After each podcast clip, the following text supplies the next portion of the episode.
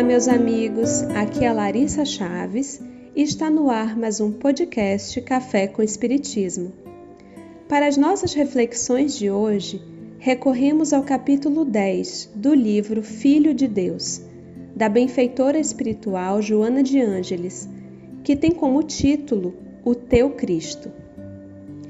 O Teu Cristo. Possuis recursos inimagináveis que estão em germe em tua alma, aguardando os teus estímulos.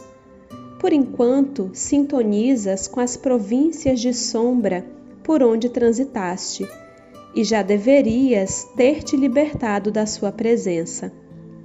Vez que outra, descobres toda a força que jaz em ti, aguardando. Jesus utilizou-se dos seus recursos para demonstrar a finalidade a que se destinavam. Acalmou os ventos e devolveu ao mar a sua tranquilidade. Liberou obsidiados e restituiu o equilíbrio aos obsessores. Sarou enfermidades e recuperou doentes da alma. Multiplicou pães e peixes e alimentou espíritos esfaimados da verdade iluminou a terra e jamais se eclipsou. Possuis o Cristo interno, poderoso, que é teu, mas o mantens manietado sem ensejar-lhe ação. Deixa-o espraiar-se através de ti. Ele é harmonia e tu estás desequilibrado. É amor e tu és carência é claridade e tu és sombra, é vida e tu te debates nos grilhões da morte. Com ele, agindo por ti, terás decisão para te negares aos pensamentos doentios que se transformam em tormentos e ações nefastas. És antes de tudo o teu mundo interior, e porque aí ele habita, todo te renovas e dás margem a que estuem as tuas potencialidades para a realização do programa de paz e vida a que estás vinculado. Ah, meus amigos, quanto precisamos descobrir a força desse Cristo interno na intimidade do ser que somos. Permitam-me compartilhar uma experiência pessoal que talvez possa ser útil à reflexão e ao fortalecimento de mais alguém.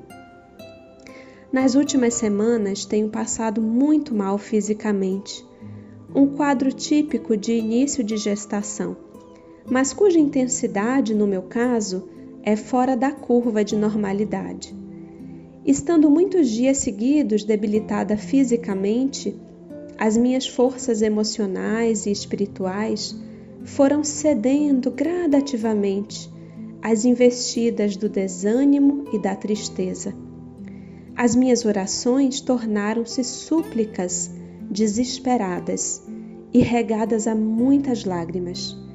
Me sentindo cada vez menor e sem recursos em mim mesma para dar conta da experiência, eis que recebo uma visita espiritual com o seguinte recado: Está difícil, né, minha filha? Eu sei que está. Nós sabemos. Eu sei também que a sua fé é grande. Você também sabe. Você precisa passar por isso, mas nunca sozinha. Em breve será apenas uma lembrança, uma experiência. Fortaleça o que você traz aí dentro. Eu sabia realmente de tudo o que estava escutando, mas necessitava escutar de novo. Porque entre o que sabemos e o que damos conta de saber na hora do testemunho, a distância é bem expressiva, meus amigos. Uma experiência desafiadora, tão conectada com a matéria, como acontece com doenças, provações de ordem física, pode nos distrair de quem somos, nos soterrar em nosso corpo que padece. quando é exatamente nesses momentos que mais precisamos lembrar de quem somos verdadeiramente, para melhor atravessar os túneis de aprendizado que a vida nos proporciona. Nós não somos esse corpo frágil e debilitado, meus amigos. O seu ente amado não é esse corpo debilitado que estertora. Nós somos filhos de Deus, herdeiros do universo, centelhas divina em processo de desenvolvimento, até que brilhe a nossa luz com toda a sua potencialidade. Carregamos um Cristo interno em nós, capaz de atravessar tempestades e transpor montanhas se nos conectarmos a Ele.